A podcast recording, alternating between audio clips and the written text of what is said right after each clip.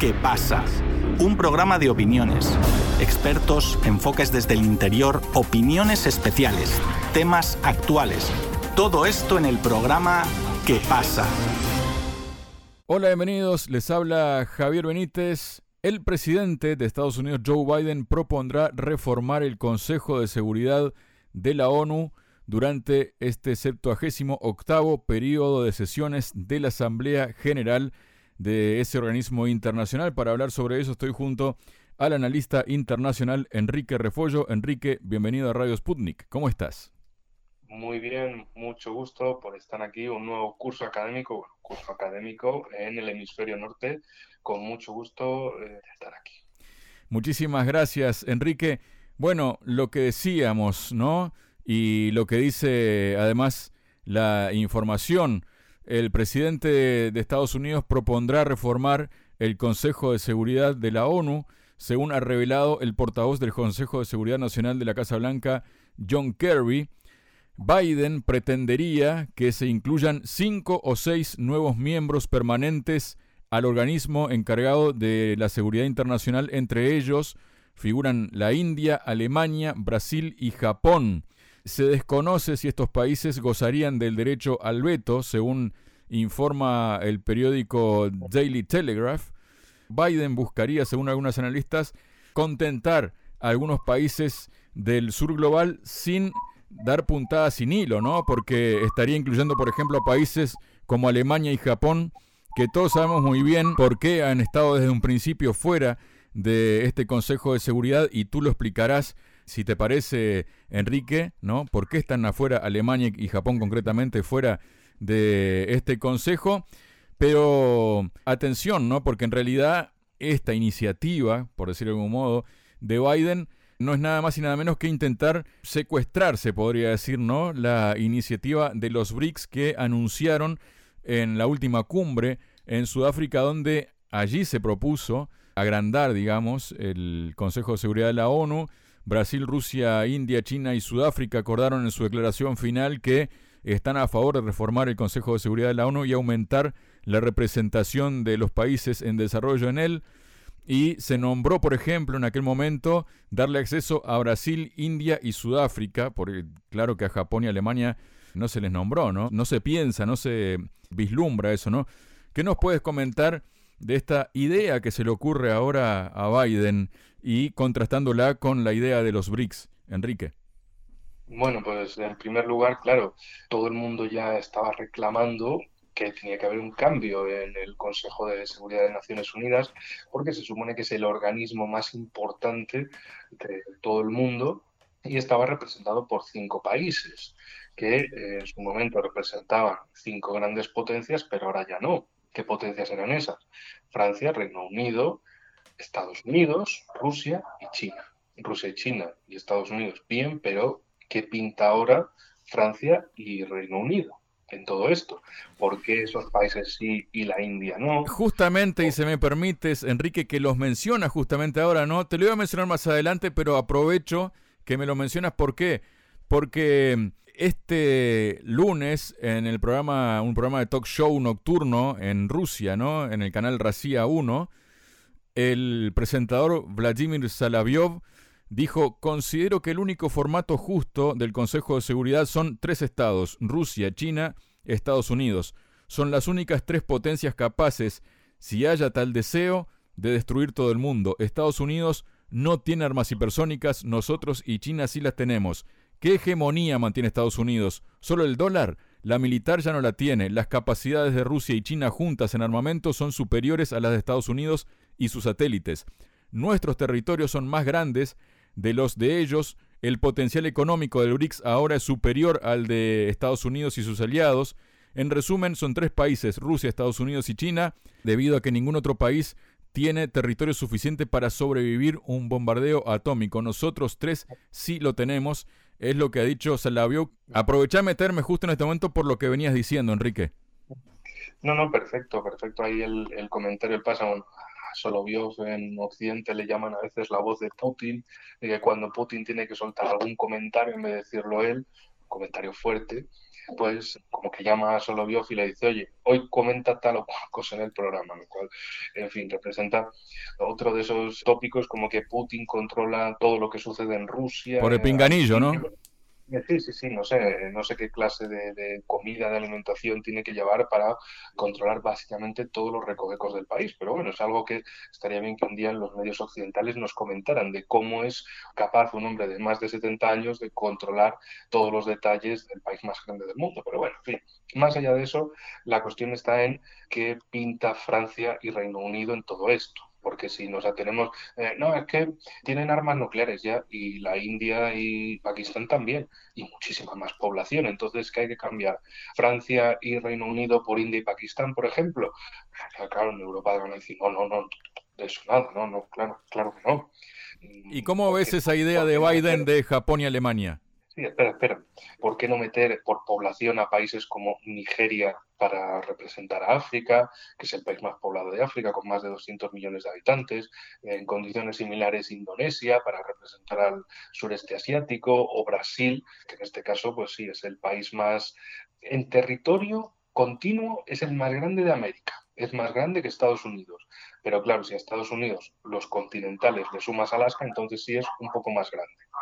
simplemente por detalles geográficos que se pudiera mostrar pues así un equilibrio pues grandes potencias por población etcétera pero claro ¿por qué Japón y Alemania no estaban en ese momento? bueno es que Japón viene del pasado imperial japonés de estar en el eje y Alemania también. Bueno, Alemania no hace falta decir qué es lo que pasó en Alemania antes de 1945, todo el mundo lo sabe, sea bien o mal, por las películas estadounidenses pues ya se conoce y los videojuegos. La cuestión es que, claro, en 1945, fin de la Segunda Guerra Mundial, se establece el nuevo mundo con la Organización de las Naciones Unidas como sustituto de la Sociedad de Naciones o de la Liga de las Naciones y en este caso se creó un Consejo de Seguridad con las cinco grandes potencias del momento. Alemania y Japón, de hecho, creo que tardaron unos años en ser admitidos incluso en Naciones Unidas porque tenían que descontaminarse, entre comillas. En el caso de Alemania, además, quedó dividida en dos. Bueno, quedó primero dividida en cuatro partes, el sector soviético, el sector británico, el sector francés y el estadounidense, que luego ya se configurarían en las dos Alemanias, la del este y la del oeste, es decir, la RDA, la Alemania democrática y por el otro la RFA, la Alemania federal. Entonces, bueno, Alemania en esos momentos nadie quería que jugase ningún tipo de papel porque ya había habido Primera Guerra Mundial, Segunda Guerra Mundial y después de esa la cortaron en pedazos. Austria también, por cierto, y su capital, Viena, fueron cortadas en cuatro pedazos, pero en 1955, con un acuerdo entre eh, Estados Unidos y la Unión Soviética declararon que Austria volvería a estar unida, pero siempre neutral en cuestiones militares. Por eso nunca ha entrado en la OTAN. Y algunos quieren que entre en la OTAN, pero Austria dice, no, nosotros somos un país neutral desde 1955 en que recuperamos la unidad como país y no queremos saber nada más. Eso simplemente como detalles tangenciales. En el caso de Japón, pues básicamente lo dejaron sin autogobierno, incluso sin ejército, durante casi 10 años después de 1945. Estados Unidos ahí luego, después de la guerra de Corea, ya aflojó con Japón para 1954 para que, digamos, Japón tuviera un papel más importante como el gran proxy de Estados Unidos en el Asia-Pacífico, porque sabían que, bueno, Corea del Sur había sido machacada en la guerra, vamos, recuerden, por ejemplo, el cerco de Busan, que fue básicamente lo último que le quedó a la Corea del Sur o la Corea capitalista en ese territorio por conquistar por las fuerzas del norte, cerco de Busan, pues si alguien quiere revisar más. Entonces, en vista de eso, Estados Unidos quería que Japón se reforzara, pero siempre como un títere funcional. Y eso es lo que siempre le han reservado, siempre le han deparado para Japón, que sea el títere funcional de Estados Unidos en esa parte, es decir, que sean sus islas avanzadas. No le interesa en ningún momento que Japón sea un país soberano, que piensen por sí mismo ni nada, sino que sea un país dependiente política, económica y militarmente de Estados Unidos. Ahora lo que les interesa es que Alemania y Japón le sirvan de contrapeso frente a que Alemania le sirva de contrapeso en Europa frente a Rusia y por el lado oriental en, Asia-Pacífico, que Japón haga lo mismo contra China y en parte también contra Rusia, es decir, ofrecer también de una forma simbólica, digamos, que Estados Unidos quiere efectivamente cambiar el mundo, que no son unos inmovilistas, que no quieren mantener la hegemonía unipolar, tal cual el sistema de los años 90 tras la caída del muro de Berlín y de la Unión Soviética, que no, que Estados Unidos no quieren mantener ese sistema, que efectivamente quieren hacer cambios, quieren que sea todo más multilateral, que no multipolar, son cosas distintas. Eh, en definitiva, el multilateralismo es que todo el mundo se sienta a la mesa, todo el mundo habla, pero al final Estados Unidos es el que dice, pues yo, eh, yo he venido aquí a lo mío, han expuesto sus partes, eh, pero yo vengo a hacer lo que quiera, porque yo sigo siendo el que manda. Multipolar es que no haya una hegemonía dominante entre todas ellas. Pero bueno, más allá de esos detalles tangenciales, es importante notar cómo mm, Biden y es que la carrera presidencial de 2024 está ahí. Que no es que esté asomando por la esquina, es que ya está bailando en medio de la calle. Entonces, lo que quieren mostrar es que el Partido Demócrata, claro, es que Biden es un tipo que sabe mucho de política exterior, no solo de amigos imaginarios, sino también de política exterior, que sabe mucho de economía y que hace que Estados Unidos esté más fuerte que nunca dentro y fuera de sus fronteras y que de esta manera con esta jugada, con este ofrecimiento, pueda mostrar que efectivamente quieren jugar sus cartas en el exterior, porque bueno, venimos en un año de cumbres, que si Rusia, que si China, que si Irán, que si Oriente Medio, que si el sur de Asia, que si África, que si los BRICS, etcétera, donde eh, Estados Unidos parece que no, no es capaz de organizar ningún tipo de cumbre donde ellos sean los protagonistas, donde en definitiva sean el centro de la fiesta. Eso es lo que les duele mucho porque dicen, oiga, es que nosotros hemos inventado, entre comillas, claro, todo este sistema y en política nos dejan fuera y en economía también. No, oiga, no, no, que nosotros queremos reivindicar aquí nuestro sitio. Y claro, si un lado del mundo, si entre comillas el resto del mundo ofrece asados baratos para los países que se les una y Estados Unidos ofrece collejas nadie quiere collejas, bueno, salvo gente muy rarita, pero por lo general la gente preferirá el asado a la colleja.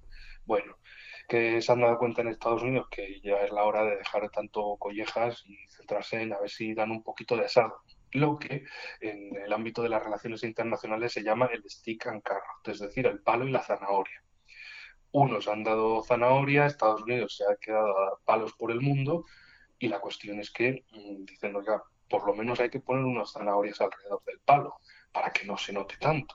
Entonces, esta es la manera de ofrecer zanahorias a países como Brasil, que está evidentemente entre Oriente y Occidente, es decir, está mirando más a los BRICS, mirando más a África, porque las relaciones entre Brasil y países africanos es muy importante. Hay la cuestión de la cercanía geográfica, por supuesto, entre los estados más cercanos de Brasil con el continente africano apenas distan 3.000 kilómetros, es decir, están realmente cerca mucho más cerca que con Estados Unidos. Entonces, lo que Estados Unidos quiere es atraerse al gobierno de Lula y ofrecerle, no, no, nosotros te vamos a ofrecer posiciones ventajosas y demás. También se hablaba en estos días de que el ministro de, Economía, si mal no recuerdo, Haddad, bueno, había recibido una oferta generosa de acuerdo comercial con Estados Unidos. En definitiva, que Estados Unidos intenta mostrar que ellos pueden hacer también muchas cosas, igual que hacen los BRICS, y que no han perdido la carrera política, económica en el mundo también ofrecerle a la India, intentar eh, camelar, convencer a la India para que vire más hacia Estados Unidos que hacia los países BRICS o que hacia un mundo multipolar. Pero claro, la India lo que dice es, sí, sí, yo a los que me vengáis a aportar cosas, yo os quiero mucho, pero a mí que no me metan en un club, yo me meto en todos. O sea, India va de, de bar en bar y tiro por coca. Aquí que yo como en todos los restaurantes a los que me inviten ya está. Lo que sea para hacernos más fuertes. Y otros países, pues también es, una forma de ofrecerles una integración, eh, ya veremos claro en qué condiciones son esa membresía permanente, si tienen derecho a veto, yo lo dudo mucho que Estados Unidos ofrezca derecho a veto a otros países. También está la cuestión de, esto va a ser como una cancha de fútbol donde unos jugadores salen y otros entran, es decir, Francia y el Reino Unido van a irse fuera iba a entrar Alemania, lo cual sería montar una crisis en Europa descomunal, porque que de repente llegue el amo del cortijo estadounidense y diga, venga, Reino Unido a la calle, Francia a la calle, Alemania para adentro. En Europa esto va a ser no una guerra como la primera o la segunda, pero desde luego va a ser muy conflictivo, va a ser enfrentar a Londres, París y Berlín. Probablemente no quiera eso, ¿no, Enrique? Se echaría en tierra encima, no se quitar a Londres y a París, sino que sumar a los otros a la causa, ¿no? Sí, o desde luego cuantos más mejor, intentando buscar siempre una mayoría de países que le fueran favorables. Y sobre todo intentar que tampoco es posible, por cómo está conformado, a menos que cambien, digamos, la reglamentación, quitar el poder de veto, que eso sí, eso sería el verdadero cambio, digamos, en favor del occidente colectivo, ¿no? No, pero el derecho a veto, eso es, eso es como decirle a los países con armas nucleares, venga, dejad las armas, desmontadlas todas y vamos a desnuclearizar, que no, no va a pasar. En ningún momento va a pasar eso. ¿Por qué? Porque todos saben que es el, el último recurso que tienen en uno es el, el, recurso militar y en otro es un recurso político de cualquier tema de resoluciones, para la aprobación de ciertas resoluciones en el Consejo de Seguridad, derecho de veto. Entonces saben que para unos y para otros pues es importante porque lo van a utilizar en el caso que sea. O también, eh, digamos, una instrumentalización indirecta pues, para algún país amigo, favorable, digamos, de Estados Unidos y Occidente, o de Rusia y China, pues también es importante. Me estaba acordando ahora, por ejemplo, de Libia en 2021, donde Rusia y China no ejercieron el derecho a veto contra las resoluciones que desembocaron en una intervención en Libia y básicamente su destrucción como país. Uh -huh. Eso luego muchos en China y, y en Rusia dijeron teníamos que haber sido más duros, teníamos que habernos enfrentado a eso. Tontamente no lo hicimos y ese país quedó destrozado. Luego en Siria no repitieron el error. Ahí en Siria dijeron, no, no, esto no, no vais a repetir el escenario libio en Siria y así aguantó el país de Oriente Medio. Pero bueno, Libia ahora también es, es gracioso como llega Obama diciendo que son los que más están invirtiendo en ayudar a, Libia por las inundaciones tan mortales, tan letales que han tenido. Dices, hombre, podías haberle ayudado mejor en, 2020, en 2011, no invadiéndola, no destruyendo el país y toda su infraestructura. Pero, vale, en fin, son cosas que pasan, son así. Y volviendo y cerrando el tema de la reforma en el Consejo de Seguridad, claro, Estados Unidos ofrece esto, espera que pueda cumplirse su voluntad, espera también favorecer una polarización en su favor, es decir, es una manera de, desde su punto de vista de promover intereses compartidos con países que puedan ser muy de su bando, es decir, Alemania y Japón ahora mismo, otros que estén entre medias, como India y Brasil, también para hacer un tira y afloja, por ejemplo, con eh, los BRICS, que son dos países BRICS, y que de esta manera, pues bueno, y Estados Unidos también les puede ofrecer cosas, les puede decir, oiga, miren, quédense aquí en la ONU, sigan reforzándola, ahora pueden ser miembros permanentes, van a ser la primera liga global, porque vamos, básicamente es estar entre los grandes del mundo, un ofrecimiento que no deja de ser bien importante para los presidentes, tanto para Narendra Modi como para Lula da Silva. Uh -huh. Porque les, oigan, es que ustedes van a ascender, es que esto os va a servir para elecciones. Y bueno, en Brasil ya fueron el año pasado, no le interesa mucho y Unidad lamentablemente ahora mismo no me quiero acordar de cuándo serán las próximas, pero en fin, es un detalle que, oye, cuando sean las próximas elecciones, acordaros que gracias a fulanito habéis sido, habéis ascendido a, la élite de la ONU, que sois, estáis entre el club de los grandes, y bueno, y por qué no decirlo que esta ampliación también. Pues oye, si los BRICS han invitado a seis países a Irán, Arabia Saudí, Emiratos Árabes, Egipto, Etiopía y Argentina a la membresía en los BRICS, pues que Estados Unidos también quiere hacer algo parecido, diciendo, oye, pues os invito aquí, a, comillas, a mi organización, os invito a, al Consejo de Seguridad de Naciones Unidas, es en fin, es una oferta y contraoferta. Muchas gracias, Enrique. A vosotros, como siempre, un gran saludo y hasta la próxima.